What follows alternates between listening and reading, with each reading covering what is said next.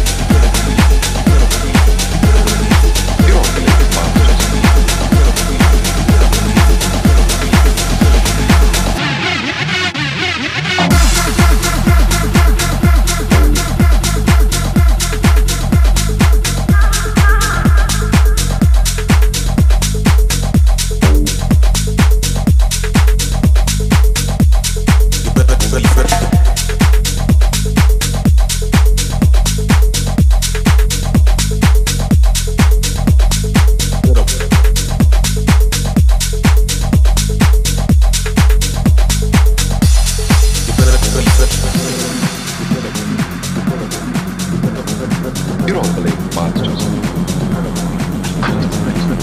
I do.